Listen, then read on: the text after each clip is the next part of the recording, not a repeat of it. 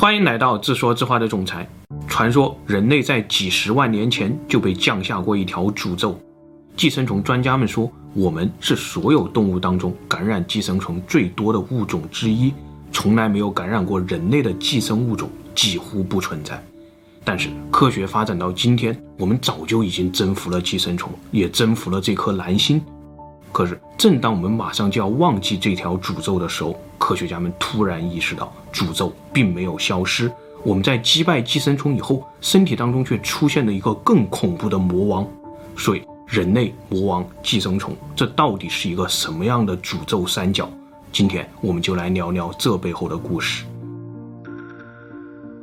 时间回到二零一四年，在印度古吉拉特邦，医生们从一个十二岁的小女孩的大脑当中取出了这个巨型的寄生虫囊肿。小女孩叫做妮塔，他在十岁的时候第一次爆发癫痫，之后的一年当中呢，他就时不时的被这种毫无征兆的癫痫袭击。到了十一岁的时候，他的右半边身体已经开始出现瘫痪的症状，连一杯水都端不起来。直到又过了一年以后，C 博士接诊了妮塔。C 博士看到妮塔的 CT 照片以后，倒吸一口凉气，这颗巨型囊肿几乎占据了整个大脑。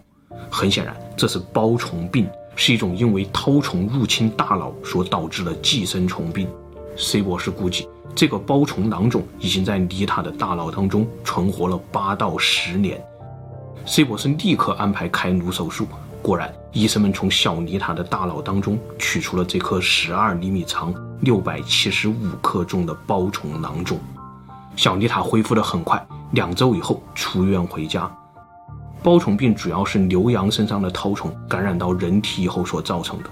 这些绦虫可以在人体内潜伏十几年，它们将在人体当中制造一个巨大的囊肿，主要发生在肝脏、肺部，少数出现在大脑当中。比如，在一部恐怖的寄生虫纪录片当中，导演讲到包虫病的时候，没有任何旁白，而是直接放了一段六十年代中国医生们进行手术的视频记录。还好，这是一个不会啃食大脑的囊肿，但万一它爆了，幼虫分布到整个大脑，会是什么后果呢？故事还是发生在印度，二零一九年。一个十八岁的印度男孩被送进了急诊室，他正在爆发癫痫，右眼红肿，情况非常紧急。医生扒开男孩的右眼，只看了一眼，就跟旁边的同事说：“脑囊虫病。”这是一个非常恐怖的名字。果然，CT 照片出来了，男孩的大脑中已经布满了虫卵，密密麻麻，数也数不清的囊虫。后来医生们说，男孩发病的原因是因为吃了不干净的猪肉，猪肉当中有猪绦虫的虫卵。虫卵会穿透肠道壁，然后跟着血液循环进入大脑。这个印度男孩体内的幼虫不仅入侵了大脑，还入侵了右眼和右侧腹股沟的肌肉。医生们并没有给男孩使用任何抗寄生虫的药物，因为这些药物会立刻让男孩右眼失明，然后再让他死于大脑出血。医生们只开出了一些抗癫痫的药物来缓解男孩的痛苦，但是两周以后，男孩还是不幸去世了。为什么絛虫可以在几周之内杀死这个男孩？世界上感染絛虫的人数也不在少数。WHO 的数据显示，2015年全球至少有256万到830万癫痫患者是因为囊虫入侵神经系统所导致的。但为什么这个印度男孩会在一周之内迅速爆发、迅速死亡呢？这背后的原因就开始接近那个三角诅咒的真相了。我们再来看下一个故事。有一个医科生在网上讲过这样一个病例，说是一个九岁的小男孩在家里拉出了白色的虫子，父亲就带着虫子和小孩一起去看医生，医生一眼就认出来这是蛔虫，很常见，也可能是因为想帮患者省钱，医生就没有让小孩做额外的检查，只是跟他的父亲说给小孩吃点打虫药，去药店里买长虫清就可以了。于是父亲就带着孩子去药店买打虫药。结果几个星期以后呢，小男孩又被送回了医院。在医院里，小男孩疼得死去活来，不停地用头撞墙。医生们也都懵了，完全没有见过这种情况啊！而正当医生们还在推理病情的时候呢，小男孩竟然当场死亡。为什么会这样？父母不甘心，要求法医查出真相。结果法医也无法解释这个神秘死亡的事件，因为小男孩的胸腔、腹腔当中没有发现任何问题。但是就当法医打开小男孩的颅骨以后，发现里面竟然全部是虫子，而检测这些虫子呢，正是猪绦虫。为什么会这样？那位医科生在帖子里说，这可能是因为打虫药的问题。清除蛔虫用肠虫清确实没错，但要命的是，小男孩体内不仅有蛔虫，还有猪绦虫。本来猪绦虫寄生在小肠里还算稳定，但是吃了肠虫清以后，蛔虫被杀死了，绦虫也集体暴走，释放出成千上万的虫卵，跟着血液进入了大脑。所以那位医科生在帖子里不断强调，打虫药不能随便吃，吃之前必须排查绦虫。绦虫一旦暴走进入眼睛，就会失明；进入大脑，甚至连抢救的时间都不给你留。虽然医科生讲的这个病例未经证实。但是长虫清的说明书上却明确地写了，不良反应中会出现极罕见的史蒂夫强森综合症，这又是一个无法上图的恐怖病症。原理可能是因为长虫清杀灭蛔虫的同时，免疫系统因为未知原因集体暴走，无差别的灭绝全身的皮肤细胞。看来在你体内，寄生虫和寄生虫之间，寄生虫和免疫系统之间，都存在着互相制约的微妙平衡。但是人体又如何维护这个微妙平衡呢？这年，莫教授正在美墨边境的高速公路上行驶，他要前往墨西哥完成一项秘密实验。他希望得到二十只板口线虫的幼虫，并且他要求出售方必须把这二十只幼虫成功植入自己体内，他才付钱。因为莫教授心里一直有这样一个猜想，那就是寄生虫病为什么会爆发？这可能和每个人体内的生态平衡有关。当今科学界对于寄生虫一直存在着两种观点：一种观点认为寄生虫是百分之百有害的，而另一种观点则认为，虽然上面那些恐怖的寄生虫病例都是真实的，但是考虑到当今世界有超过十二亿人携带着各种寄生虫，而他们又没有任何明显的症状，所以这一派科学家开始怀疑寄生虫是不是也会给人类带来一些好处。比如有一些临床数据中显示，寄生虫可以预防过敏，感染寄生虫的人也更少爆发自身免疫性的疾病。而恰好莫教授他自己正是一个可以用来论证这个观点的绝佳实验对象。仔细看你会发现，莫教授不仅没有头发，就连眉毛和睫毛都没有。原来这是一种罕见的皮肤病。发病原因是因为人体内的免疫细胞把身上所有的毛囊都当成了外来入侵者，全部给团灭了。莫教授在十一岁的时候开始发病，到了十六岁的时候就成了无毛精英。这期间呢，他尝试过各种疗法，有抑制免疫的激素，还有刺激免疫的药物，等等等等。但最终在二十岁的时候，医生们彻底放弃了，还跟他说：“对不起，我们无法控制你的免疫系统。”从此以后呢，莫教授把自己隐藏在大衣和帽子当中，开始攻读医学和生物学专业。直到又过了二十多年，四十来岁的莫教授已经小有成就，而且已经是一个六岁女儿的爸爸。他开始为女儿担心，万一自己这个毛病会遗传怎么办呢？于是他拜访了很多知名的皮肤科医生，结果和他想的一模一样。虽然过了二十年，医生们依旧无法对自己这种病例做出任何办法。然而，在和医生的讨论当中呢，大家总是能联想到这样一个故事。时间回到一九九二年，日本的免疫学家藤田被派到婆罗洲去工作。他发现婆罗洲的小孩从来不得湿疹。本来藤田来婆罗洲之前准备了很多治疗湿疹的药物，因为日本当时正在流行一种莫名其妙的湿疹，藤田就认为婆罗洲大概也有这种类似的问题吧。小儿湿疹，这是一种非常顽固的皮肤病，因为湿疹和莫教授的病例是一样的，也是因为免疫系统抽风所导致的。免疫细胞们攻击你的皮肤细胞，这就造成了湿疹。但是藤田在婆罗洲发现，当地的小孩全都是清一色的皮肤细腻，甚至就连日本常见的花粉、花生等等各种各样的奇怪皮肤过敏症，这里也没有遇到过。最开始，藤田和大多数医生一样，认为这可能是婆罗洲湿润水土的原因。但同时呢，藤田也负责为当地人进行例行体检，结果他发现那些皮肤细腻的小孩却都感染了大量的寄生虫。难道湿疹和寄生虫之间有关系吗？藤田也是个猛人，他有了猜想以后，就开始拿自己做实验，故意让自己感染绦虫。很快，他的花粉过敏症竟然消失了，慢慢的皮肤也开始变得细腻。接着，他在婆罗洲进行了大量的寄生虫和免疫学的相关研究。回到东京以后，他就像变了一个人一样，整天宣传他的新理念，到处说现代世界对于人类来说太干净了。于是，原本那些赞助他的大企业也纷纷撤资。这里插播一条警告：藤田的理念和现代医学暂时还不相容，请大家不要相信一切健康问题，听从专业医生的建议。继续说回我们的故事。莫教授也早就知道藤田的理念，并且他还认识一个叫做阿基的年轻人。阿基正是藤田理念的忠实追随者，同时阿基也算在医学院曾经听过莫教授公开课的学生。所以这趟墨西哥之行，莫教授的实验助理正是阿基。阿基建议莫教授接种钩虫，而不是像藤田一样直接上绦虫。因为绦虫有一个中间宿主和一个最终宿主，在中间宿主体内，绦虫会形成一个囊肿，比如第一个故事里印度小女孩大脑中的囊肿，那就是瘤绦虫。瘤绦虫一般生活在牛羊体内，不会把人类当作最终宿主。但是第二、第三个故事里面，那两个男孩体内的绦虫是猪绦虫，猪绦虫是会把人体当成最终宿主的。它们以蠕虫的形态寄生在你的肠道当中，一住就是上十年，搞不好就能长到九米那么长。而且在某些特殊的病例当中，它们还会暴走，啃穿肠壁，进入血液循环，在全身产卵。牛绦虫比猪绦虫温和很多，你不是它的最终宿主，所以它们一般只在你的消化道里走一回，把你当成人肉播种机而已。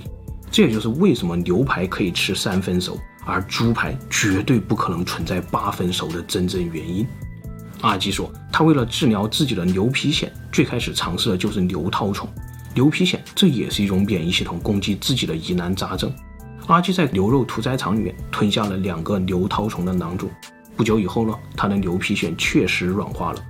但是有一次，阿基感到一串黏糊糊的汗珠滚到了自己大腿上，这个时候他的心里彻底崩溃了。他知道这是绦虫卵的结片从肛门里滑落，正在顺着大腿往下寻找新的宿主。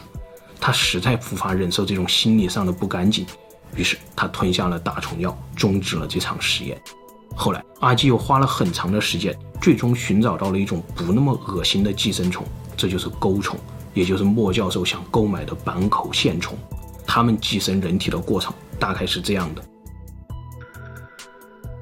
钩虫的幼虫会像脱袜子一样脱掉自己的外皮层，同时把自己镶到你的皮肤当中。这个时候你会感到非常的痒。如果爆发瘙痒的时候，你的皮肤上正好糊满了泥土和粪便，那么这极有可能是钩虫正在往你皮肤里钻。当你洗掉身上的脏东西以后，你会发现皮肤上出现了红色的小疹子，其实这是已经嵌入到你皮肤里的钩虫。而这些瘙痒正是你的免疫细胞们正在激烈抵抗钩虫的反应。这个时候，你体内的嗜酸性粒细胞会大量投入战场，它们是专门对付寄生虫的免疫细胞。但是，当它们赶到瘙痒部位的时候，狡猾的钩虫早就已经消失得无影无踪了。它们已经钻进了你的毛细血管，把自己变成一个一个的竹筏，顺着静脉河流一路漂流。它们会穿过你的心脏，再进入动脉。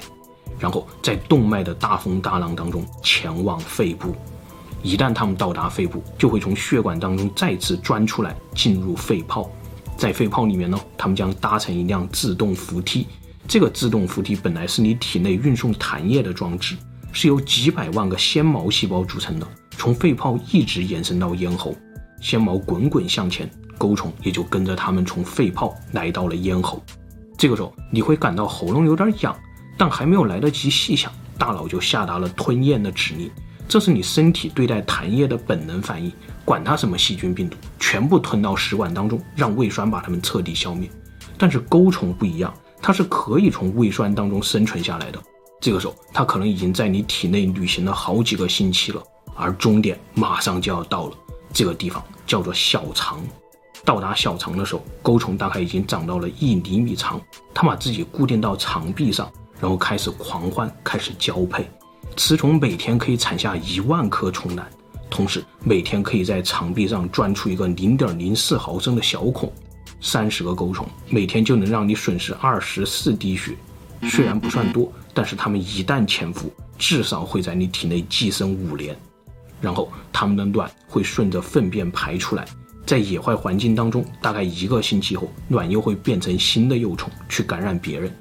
但是如果在城市里，通常一个星期后，这些新的钩虫将会在污水处理厂里等待最终的审判了。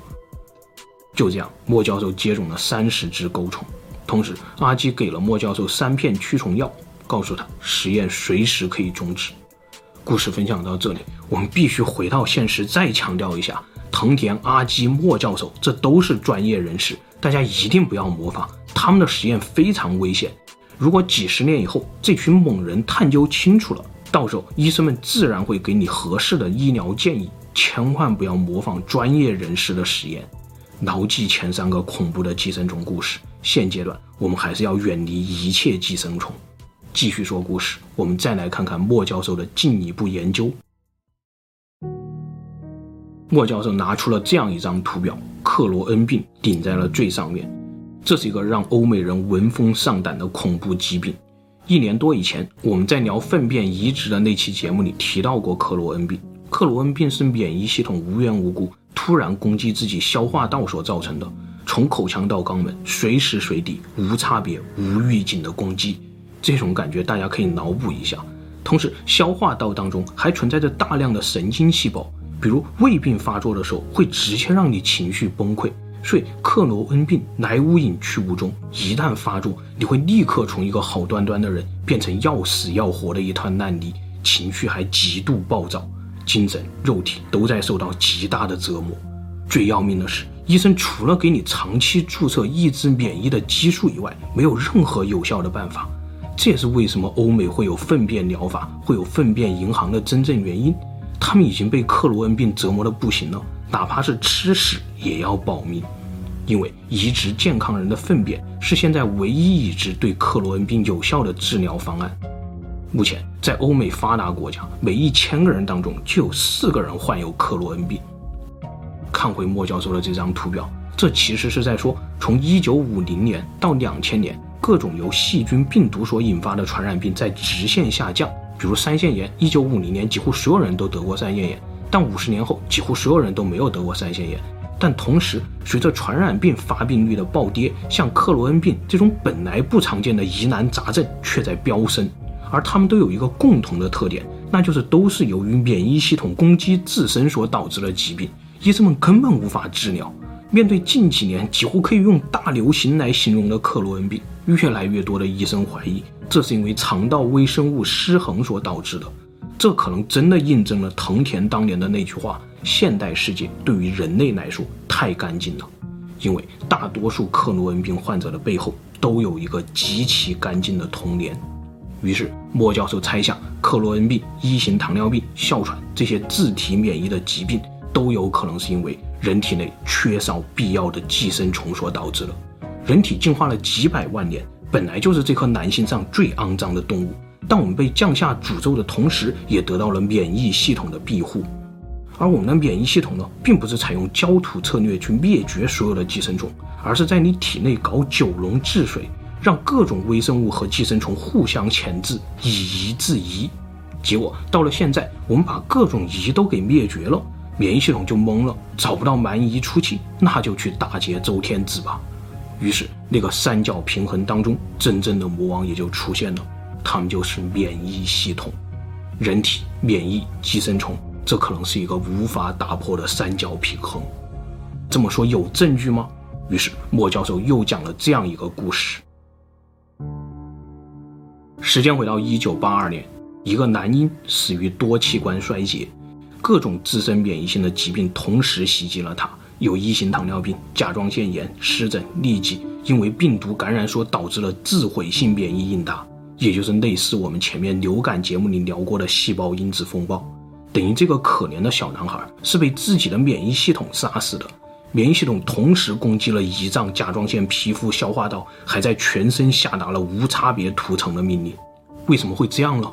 医生们跟踪调查，最后发现这个家族当中竟然有十七个新生的男孩死于类似的症状，但女孩却没有任何问题。很显然，医生们开始怀疑这个家族的 X 染色体出了问题，因为男孩只有一个 X 染色体，女孩有两个 X 染色体。男孩如果继承了一条有问题的 X 染色体，那么他就不得不按照这条错误染色体来执行基因命令。但是女孩有两条，即使一条出错，另一条还可以及时纠正。所以这就导致了现实当中这个家族的女孩全部没问题，而男孩有的有问题，有的没问题。最终，医生们又花了二十年的时间，终于锁定了这个家族 X 染色体上的问题基因，叫做 FOXP3。只有当这个基因开启的时候，白细胞才会从涂层状态变成维护状态。也就是说，你体内的白细胞根本就不是什么善良的警察，而是一帮酷爱杀戮的变态，只不过是被 FOXP3 基因给封印了，让他们看起来像一群听从命令的警察而已。这个发现也让医生们终于想通了一个医学悬案，那就是我们都知道免疫系统会排斥任何来自你身体之外的东西，比如皮肤移植为什么只能移植自己的，骨髓移植为什么要等配型。这都是因为，如果移植了不适合的东西，不仅救不了你，反而会让你的免疫系统排斥移植物，加剧你的病情。但是医生们始终想不通，那就是我们体内明明生存着几十万亿个来自外部的微生物啊，有寄生虫，有细菌，有益生菌，有各种古菌和病毒，那免疫系统为什么不排斥它们呢？现在医生们终于知道了，排斥并不一定都来自于自我非我的免疫标识。也来源于 FOXP3 基因，只要 FOXP3 给入侵者发护照，那么即使它是一条寄生虫，也可以在你体内畅行无阻。而如果 FOXP3 不发护照，哪怕是你自己的身体器官，也会被白细胞屠城。果然，后来医生们通过开关小鼠身上的 FOXP3 基因，创造了一系列的自身免疫性疾病。但同时，医生们也发现了一个最要命的问题。那就是 FOXP3 完全不按套路出牌，他发护照的方法彻底把我们给看懵了。显然，在 FOXP3 那里，无论是谁都有一定的概率被拒签，就像每天必须拒签多少本护照一样。本来人类在长期的进化过程当中，每天都会感染大量的外来微生物，这些微生物大多会被 FOXP3 拒签。但现在我们的世界越来越干净，这就相当于我们已经帮 FOXP3 拒签了大量的护照。然后，FOXP3 可能是因为闲得太无聊，就开始给你的胰脏、给你的消化道、呼吸道乱盖章，拒签他们，这简直太要命了！如何破除这种坑爹的机制呢？医生们还在持续的研究当中。但是在莫教授的病例里面，已经有很多人通过接种寄生虫治疗了他们的哮喘和克罗恩病。具体的病例太夸张了，有兴趣的朋友可以去看莫教授的书《过敏大流行》，包括一些正经的科研论文。也开始出现寄生虫治疗克罗恩病的病例和研究，真的要感谢免疫系统的不杀之恩。每次看到这些恐怖的免疫学故事，都会后背发凉。寄生虫虽然可怕，但我们可以预防它，大不了就是一盒打虫药的事儿。而真正恐怖的是，那个隐藏在三角诅咒背后的免疫大魔王，这真的是人类惹不起的狠角色。他心情不好的时候，就会跑去充当癌症的保护伞，甚至还会在杀病毒、杀红眼的时候，直接来一场细胞因子风暴，把你和病毒一起杀死。而现在还发现，他们在找不到寄生虫暴虐的时候，还可能会跑去给你的正常器官乱盖章。也许三角平衡真的是一个远古的诅咒，它在不断地提醒人类：你们不要忘乎所以。即使再弱小的寄生虫，这也是大自然进化了亿万年的产物。你必须学会和它共同生存，你必须尊重生态平衡，哪怕你将来征服星辰大海，放心，地球寄生虫你也必须一起带过去。好了，今天的故事就分享到这里，谢谢大家。最后，夫人说，请大家回到现实，总裁这期节目太玄乎了，大家千万不要相信。